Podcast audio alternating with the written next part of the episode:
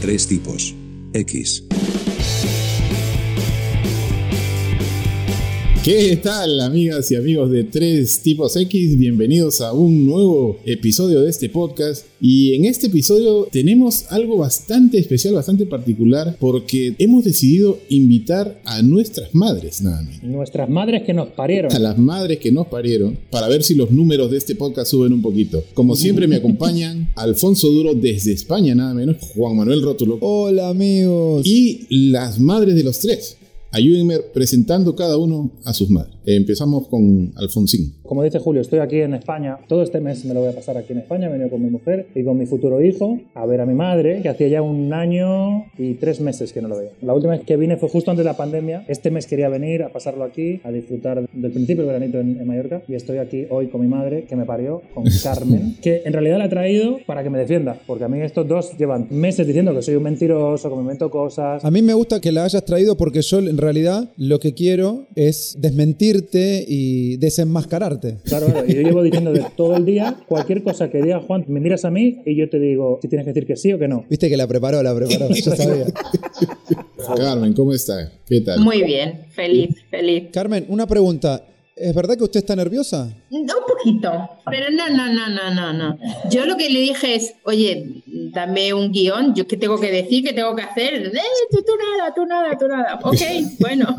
Carmen, usted tiene que ser usted misma y con eso nos alcanza y nos sobra. Claro que sí. Así es, así es. Bueno, y también, Juan, cuéntanos, cuéntanos aquí, ¿a quién tienes tú? A propósito, estamos grabando precisamente en la casa de la madre de nuestro hermano Juan. Cuéntanos, Juancito, cuéntanos, preséntanos a tu mami. Sí, efectivamente mi madre tuvo la cortesía de poner la casa. En realidad le dijimos, mami, vamos a ir a grabar a tu casa. Recibinos. Prepara comida. Ajá. Y mi vieja nos abrió las puertas con muchísimo amor. Más feliz de ver a Julio que a mí, realmente. Lo recibió con una sonrisa enorme. Y mi vieja compró empanadas. Qué bien. Y yo llevo los últimos cinco años de mi vida diciéndole a mi mamá, mami, no me gustan las empanadas. No quiero empanadas. Sin embargo, cada vez que voy a ir me dice, ¿qué te hago, hijo? ¿Te compro empanadas? No, mami, no quiero empanadas. Son para Julio. Ah, mira, son para Julio. Esta es mi madre, chicos. Acá está Nancy. Hola, mami, saluda. Hola señoras, ¿cómo están? Yo no estoy nerviosa, yo estoy muy divertida. Qué bueno. Yo siempre digo que tengo una hija de dos años y una hija adolescente, que es mi madre. Y yo creo que en cambio mi mamá sabe que todavía tiene a un hijo de cinco años conmigo. Angelita, ¿cómo estás, mami? ¿Cómo te sientes aquí en el podcast más popular de Hispanoamérica? Muy bien, yo creo que a partir de esta audición ya ustedes van a ser importantes. Subimos de nivel. No pierdan las esperanzas. Las madres siempre estamos ahí protegiendo, cuidando. Pero acá estoy un poco nerviosa, la tecnología me asusta mucho. Siempre tengo miedo que voy a presionar algo y va a desaparecer todo.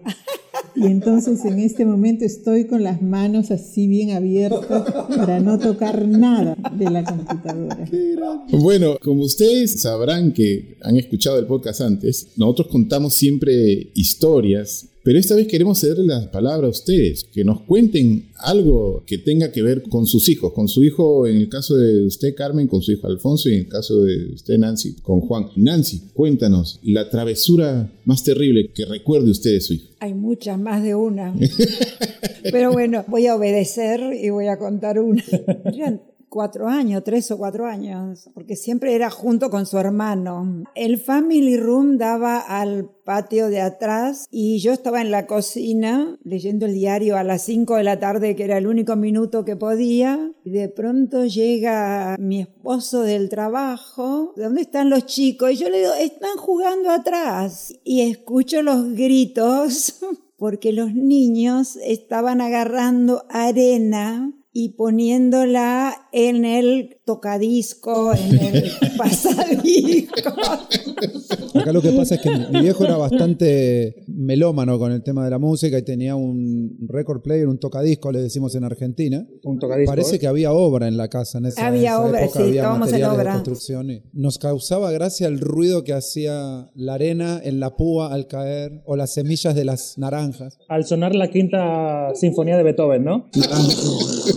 Imagínense, me retaron a mí en realidad, más que a Pero ellos. escúchame, contales rápido lo que le hacíamos a la vecina de dos casas para la derecha. Horror. La señora venía a quejarse a casa y yo por supuesto no le creía nada y los defendía a ellos. Ella se quejaba de que ellos con la escopeta le pegaban. Que ¿Era con la escopeta o era a con ella la era el Bulldog? más grande. Era con una escopeta de aire comprimido. La señora tenía unos enanos de jardín. Su blanco era los enanos de jardín de la señora. Yo por supuesto no sabía nada. Eso era en la terraza de la casa. Y yo feliz y contenta que podía leer el periódico tranquila mientras ellos jugaban arriba. A matar enanos. Exacto, sí. Mi mamá nos defendía de cara. Esta señora venía a tocar la puerta y nos defendía. Y nosotros como que, yes, mom, esa es mi madre. Ni bien cerraba la puerta y la mandaba esta señora a la mierda, nos decía, pero ¿qué carajo están haciendo? Déjense". Fiel a su lema de la vida, escándalos en la calle, no. Así es. Bueno, señora Carmen, usted, cuéntenos ahora, ¿qué travesura recuerda de su querido enano? Ajá, acá vamos a ver si lo que cuenta Alfonso en la vida es verdad. Aparte de aquella memorable vez en que con un mini MacGyver se subió a un árbol, se bajó. Es verdad. No fue tal como él lo contó, pero después me dijo, mamá, graba esto y me lo mandas. Así fue, es verdad que así fue, así fue. Te mando un guion, mami, vos léelo, grabalo y mándalo de vuelta. No, pero no tenía siete meses, no fue así, había algunos detalles. Alfonso fue un crío muy tranquilo, es verdad, él no fue muy travieso. Os lo dije. No, no, es verdad, no era, no era un crío travieso. Tuvo alguna travesura, sí, alguna cosita, pero no, él era tranquilo, tenía una prima, que la tiene todavía, No se ha muerto. y hoy vino mi sobrina Lucía, era un bicho, por no decir otra cosa, y lo llevaba así, así, así, así, así, el pobre. Pero, ¿qué quiere decir un bicho? Era un demonio. Y son iguales, que os lleváis. Ella tiene un año menos que yo. Os conté que yo me daba tanta pena de ir a comprar cosas cuando me daban dinero mis padres para comprar golosinas en el mercado y se lo daba a ella. Y yo le decía, Lucía, vete y cómprame no sé qué es porque a mí me daba pánico preguntarle a la señora que me diera un chicle. Era tímido, pero bueno, sí hubo una vez que fuimos a visitar a mis padres a Paguera, que vivían en un lugar de aquí de Mallorca,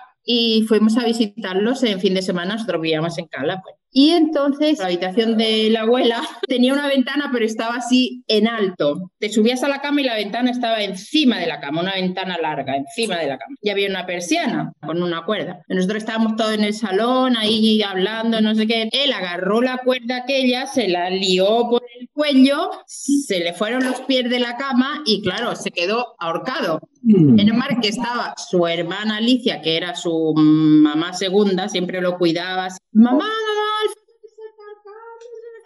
ahorcando y fuimos estaba ahí, pero ahorcándose de verdad. Pero bueno, no fue travieso, fue un crío Ese tranquilo. día yo estaba muy triste, había tenido un problema muy grande en la oficina a los tres años y dije, aquí se acabó todo, me quiero morir. El día que yo estaba muy triste fue cuando perdió eh, no sé qué partido el Madrid con no sé qué, que vivíamos en el número 6, ¿te acuerdas? No, no me acuerdo de eso. que perdió no sé qué equipo fue el Madrid con alguien. No, no, no, y lloraba y lloraba y Mira, mira cómo empiezan a salir las historias, mira. luego os, os fuiste y lo bañasteis en la No, pero eso fue cuando ganó el Madrid la primera liga que ganó el Madrid, que yo me acuerdo, en el 94. Pero ¿y eh, por qué llorabas? De alegría, joder. Yo decía, pero ¿qué le hago a este chico? Llora y llora y llora. Alfonso, yo quiero decirte algo. Yo no sé cómo vos estás vivo. Ya nos contaste una historia que lo tuviste que llamar a tu hermano. ¡Ven, ven a buscar! Porque te estabas asfixiando. es verdad. Después casi te ahorcás cuando tenías, no sé, tres meses Sí, o sí, no sí, sé sí. cuánto. Escuchame una cosa. Más que travieso era una máquina de hacer cagadas, Alfonso. Aquí donde me veis he tenido una vida muy dura. Yo, ha sido complicado mi, mi existencia. Carmen, yo le quería hacer una pregunta a usted. No sé si usted sabe que su hijo tiene fama de galán. Casi autoproclamado, le diría. Porque la mayoría de las veces que yo escuché a su hijo hablar en una historia en la que él se presenta como el galán, me la cuenta él. Es decir, esta tía quiere conmigo, esta otra tía quiere conmigo. Pero yo quiero saber, ¿usted puede dar fe de esto o es otra de sus fábulas de bebé de siete meses que trepa árboles? ¿Era galancete? No tanto, ¿eh? No. Apaga esto, apaga esto. Apa- Mamá, vámonos. Viste, yo sabía que algo había. Tenía su- sus cositas, pero así, así No me como... tiene que decir más Uh, nada. No, no, no, no, no, no, to- no tanto, ¿eh? No tanto. En ese sentido vivo la vida de mi hermano. Mi hermano sí que era galán. Si ves, si me hablas de Joaquín, Joaquín era terrible, terrible. ¿En qué sentido lo dice? Andaba detrás de toda cosa que tuviera faldas. Era... ¡Oh!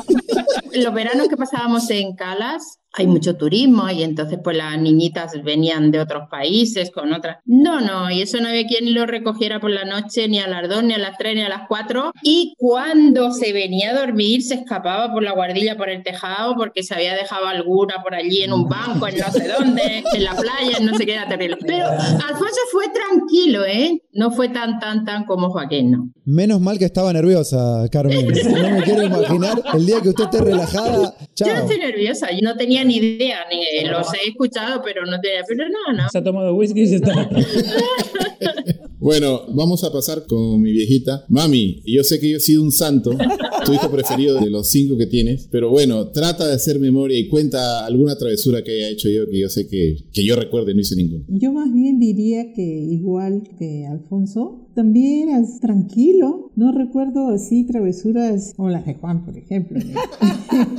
Julio siempre ha sido muy cascarrabias, más bien. De chiquito era cascarrabias. Era un muchacho viejo. Todo le gustaba así, correctamente, hecho, dicho. Pero sí lo que debo yo confesar es que Julio era muy ocioso en el colegio. Bueno, se acaba el podcast, muchas gracias.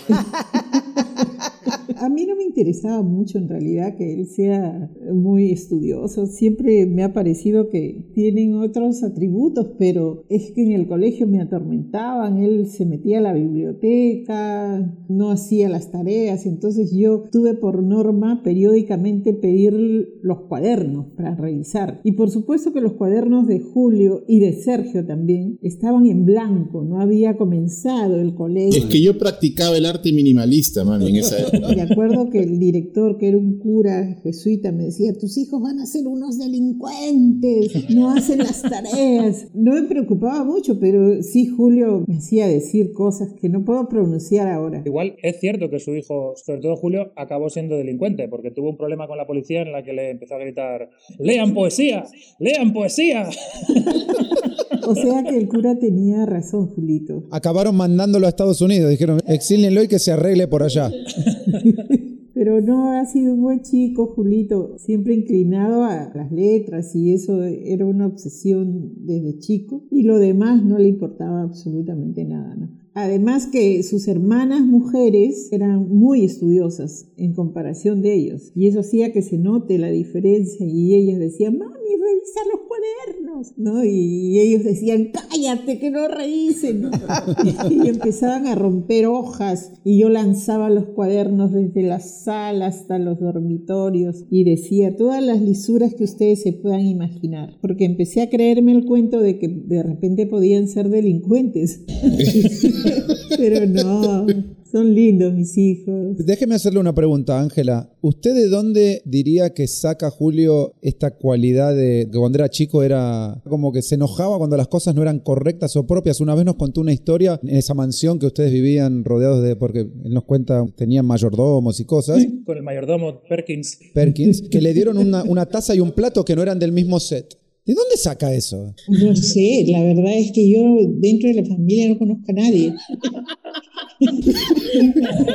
Mi vieja deslindándose. Yo no tengo nada que ver con eso. A mí ni me miren. Es bueno precisar con ese carácter enojón de Julio que en una época había una mujer que era muy famosa en la televisión y hacía shows para niños. Se llamaba Yola Polastri. Las mamás hacían colas tremendas para que los chicos fueran a ver el show en vivo. Entonces yo tenía un hermano que se esforzó muchísimo en conseguir unas entradas para que mis hijos vayan. Tenían pues seis años, siete años, ¿no? Entonces, mira, acá te traigo las entradas para que vayan. Y yo contenta dije, bueno, Julio, mira, lístate, nos vamos a ver a Yola. ¿A qué Yola? Y me dijo, yo no quiero ver a esa Yola cochinada. Hasta ahora los hermanos le dicen Yola cochinada cuando quieren decir. No quiso ir a ver a Yola. Yo quiero leer poesía. Eras realmente un anciano en el cuerpo de un niño. Bueno, yo le quiero hacer una última pregunta, perdóneme. Es que uno es como que conoce nuevamente a sus amigos a través de lo que puedan contar las madres, ¿no? Y yo con Alfonso, digo, viví, creo que lo conozco, no sé si como la palma de mi mano, pero como la planta de mi pie, te podría decir que sí. Pero una pregunta, usted sabe que su hijo es poeta, Ángela. ¿Usted ha leído la poesía de su hijo? ¿Qué opina de la poesía de su hijo? Yo admiro mucho el talento de Julio para la poesía. Bueno, a mí me gusta la poesía también, ¿no? Él es mi poeta favorito. Ah, muy bien. Qué muy- buena, no, me mató. Mami, pero tienes que contarle de los poemas que les escribo yo a ustedes, más bien, en el chat. No, esos poemas, Julito, no, son ridículos. Yo no quería hablar de eso. Quería ensalzar, a ver si van y compran tu libro. El libro. A ver si puedo vender el libro. Julio, te están tratando de ayudar y vos vas y te tirás un palo en la rueda. Bueno, gracias. Yo tengo una pregunta para la señora Carmen. Aparte de haber dado a luz a Alfonso, ¿de qué otras cosas se arrepiente usted en la vida? De pocas, pero bueno, de dar a luz a Alfonso, bueno, o de estar embarazada de Alfonso, sí estuve un poco arrepentida un tiempo. Tiempo, ¿eh? Esto Poco es muy tiempo. cierto. Esto es muy cierto. Poco tiempo, pero sí fue. Y él lo sabe, él dice, como nadie me esperaba, nadie me quería, yo vine ahí porque vine, porque... pero hay que decir que luego compensó todo, ¿eh? Compensó todo. Mi madre la quiere arreglar ahora. No, siempre lo digo y es así. Tuve a Joaquín y Alicia muy seguidos, muy joven, y después de unos años tuve a esta belleza de chico, guapo, rubio, con esos pelitos, y yo estaba loca, loca, loca, loca. Lo disfruté un montón, lo peinaba para arriba, lo peinaba para abajo, lo vestía, lo cambiaba, lo, lo disfruté un montón, un montón. Y feliz hasta el día aquí con mi belleza de hijo, feliz, feliz. Pero bueno, cosas que pasan, son cosas. Bueno, Nancy, hablando de embarazos, ¿qué recuerda usted del embarazo de Juan? Yo tengo que decir que se lo digo siempre a él, él es un chico que no me dio trabajo, muy tranquilo, muy estudioso y el embarazo fue tranquilo y gracias a Dios que fue tranquilo porque yo había tenido cesárea y a los cinco meses estaba embarazada de vuelta, con lo cual el médico se enojó mucho con nosotros. Y además yo quería tener parto normal, inconsciente completamente y él empezó con trabajo de parto como un mes antes, adelantó un mes, y yo esperé porque yo quería ir, con lo cual fui como al tercer día recién, y la verdad que está vivo porque tiene que estar vivo. Pero para fortuna de todos ustedes. Sí, sí, sí. no, pero realmente fue un embarazo tranquilo. Ah, caray, bueno, yo creo que mi viejita podría decir lo mismo, ¿verdad, mami? Yo fui un embarazo tranquilo, ¿no? Bueno, tú naciste de siete meses. ¿En serio? ¿Siete mesinos? Mm. Ahora ya todo empieza a tener mu- mucho sentido. Esto explica muchas cosas. Yo estaba así en la casa, lo más tranquila, se reventó la fuente que le hice. Entonces me llevaron al hospital. Como estaba tan pequeñito todavía, dijeron que eso iba a cerrarse y que yo iba a continuar mi embarazo. Y en la noche, como a las 3 de la mañana más o menos, me comenzaron a dar unos dolores en, en la barriga. Y yo decía, bueno, tengo gases. Empecé a llamar y me dijeron, ya, señora, por si acaso hay que llevarla a la sala de parto. De repente nace. Empecé a pujar al- a- como a los 10 minutos. Nació muy chiquitito, muy chiquitito. O sea que la cabeza empezó a crecer después. Sí, era cabezón, tenía, era, era como, como un renacuajo. El bisabuelo Simeón, ¿qué te dijo cuando me vio? El papá de mi suegro se fue a verme cuando di a luz, cuando ya estaba en la casa, y él era un viejo gordo, muy cansino para caminar, y me dijo, bájalo que quiero conocerlo. Y entonces yo te bajé así envueltito, y el abuelo te cargó y te miró y me dijo, hija, prepárate, estos no viven, me dijo, estos se mueren rápido. No, no. Eras un pajarito. ¡Wow! Dije, abuelo, no me diga eso. por favor". Y lo dijo en serio, ¿ah? No creas que se rió y me dijo, hija, es una broma. No, me dijo, prepárate, estos. Estaba mueren convencido. rápido, no. Qué locura. Fantástico. Me quedaría toda la noche, toda la tarde, todo el día escuchando todas vuestras historias, pero es momento de pasar a la sección de este podcast llamada La voz del pueblo. La voz del pueblo. Le preguntamos a la gente cuál era el consejo o frase memorable de sus madres. Vamos a compartir algunas de ellas. No se complique. Lo que puede resolver, resuélvalo y lo que no, déjelo ir. Conserve su paz. Tenés siempre en claro la diferencia entre lo que querés y lo que necesitas. Oh, bien ahí, ¿ah? Pero qué madres más poetas también, ¿no? La mía me decía, no te gastes el dinero, no pises en lo mojado.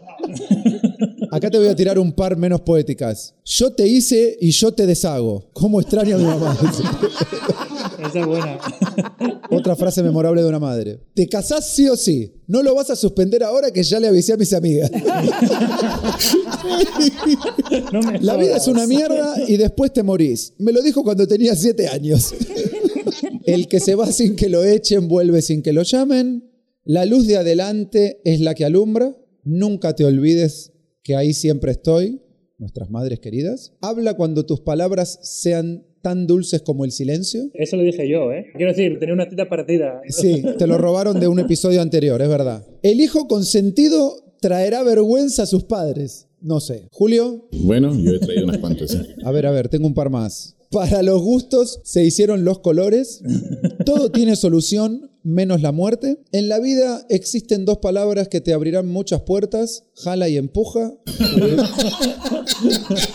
Y la última, la que más me gustó, porque me hizo acordar a mi mamá, el que vino a mi casa y no trajo vino, ¿para qué chingados vino? Gracias, como siempre, a todas las personas que contribuyen y nos confían sus historias. Esa fue la voz del pueblo. Tres tipos. X. Señora Carmen, ¿cuál es el consejo que usted recuerde más importante que le dio a su hijo Alfonso y que por supuesto su hijo jamás escuchó? No sé, no sé qué consejo te daría yo que no escuchaste, Alfonso. Así siempre obediente, ¿eh? A mí el consejo que me dio mi madre, que más me acuerdo, fue cuando me dejó mi primera novia, con 16 años. Yo estaba sufriendo, me acuerdo, tumbado en el sofá, todo deprimido. Y me Qué dijo- raro Alfonso sufriendo por una novia o una ex que lo dejó. Qué raro. Me acuerdo estar planchando y me dijo, no sufras más por esa tonta. Y eso se me quedó. Era como que no hay que sufrir por las tontas. Es que era muy tonta, es verdad, es verdad. No me acuerdo si te di ese consejo, porque de verdad tengo muy mala memoria, pero oh, qué tonta era. Sí, sí. Eso se acuerda. No, no valía la pena sufrir. Yo lo extendí a nivel consejo. O sea, ella me lo decía de esa tonta, pero ya quedó como que no hay que sufrir por las tontas. O sea, como que no seas gilipollas. Ni por las listas, por nadie. Y a vos, Julio, ¿qué consejo te dio tu madre? Que te acuerdes. En esa onda, yo recuerdo a mi vieja, como los hermanos le tomamos el pelo y le decimos, mamá, tú te has ido civilizando con los años. me acuerdo, yo no estaba sufriendo, pero me había enamorado de una muchacha en el bar, una tal Salome. Yo estaba así, que entonces yo decía que cómo le hacía yo para entrarle, que no sé qué. Y mi mamá me dijo, ¿cómo? ¿Tú quieres andar de novio, de enamorado ahora con esa chiquilla? Y yo le digo, bueno, no sé. Ah, carajo, usted ni siquiera se sabe lavar el poto y ya quiere tener este. ya quiere tener- aprende a lavarse el poto primero. Entonces yo en ese momento dije, no, esta cosa, el amor no es para los niños, decía yo, ¿no? Pero igual yo vivía enamorado, yo no entendía.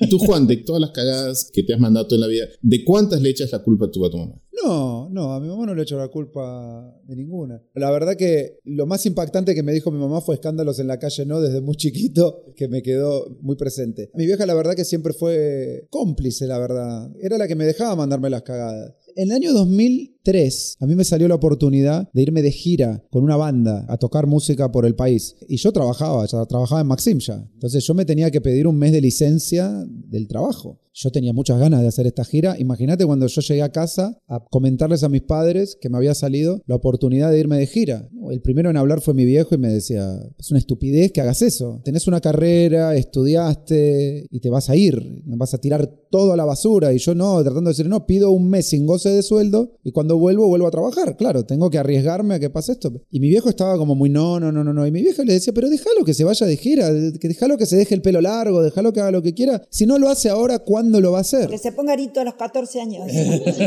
Sí, mi mamá nos dejó ponernos un arito acá en la oreja izquierda y como al año de eso me puse uno más atrás y uno del otro lado. Y ahí sí que no me habló por un par de días. pero después sí Mentira, mentira. Mi mamá siempre me desmiente cuando digo esto. Pero la verdad que siempre no- nos dejó un poco de espacio para que hagamos cagadas. Y después nos defendía. Y después nos cagaba pedos en privado. Era bastante consistente en realidad con todo, ¿no? Daba libertades y después disciplinaba en privado. La estamos pasando muy bien, pero yo creo que es hora de pasar a nuestra acostumbrada voz de Dios. Vamos a ver qué nos dice Dios en esta oportunidad. Oyendo a estas lindas señoras, con una duda me emborracho. ¿Cómo pudieron salir de ellas, este trío de mamarrachos? Muy Lo bueno. que se pregunta a Dios nos lo preguntamos todos. Qué poeta. ¿Quién lo asesorará para esas rimas a este señor? Hay que decir que ninguno de los tres eh, escribimos la voz de Dios. Es Dios de verdad que nos escribe. Que tiene un freelance con tres tipos X. Nos la hemos pasado muy bien, les agradecemos mucho a ustedes por haber estado con nosotros, por haber aceptado nuestra invitación a participar en este show por el Día de las Madres. Y yo la verdad me siento muy muy contento de tener a mi mami aquí, aunque esté lejos, mi mami es mi gran amiga, mi cómplice, mi pata. La que te compra los libros de poesía. sí, sí, sí.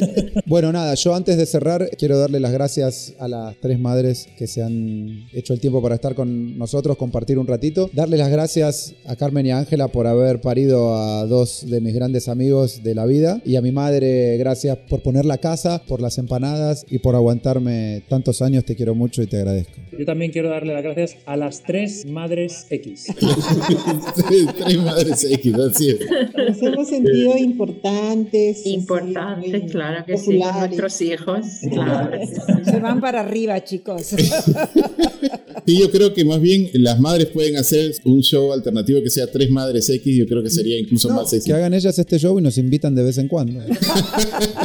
Sería mejor que el nuestro. Sería bueno, sí. Bueno. que la vida nos permite juntarnos de repente para poder hablar de ustedes a solas. Chismosear. Eso, eso, eso. Bueno, gente, muchas gracias por habernos escuchado. Ya saben que a los tres tipos X nos encuentran en Instagram, en arroba tres tipos X, la palabra 3 y la letra X. Ya nos veremos en el próximo episodio. Nos despedimos. Muchas gracias. Chau. Chao, chao. Bye, bye. Chao. Chau, chau, chau, chau, chau. Tres tipos. X.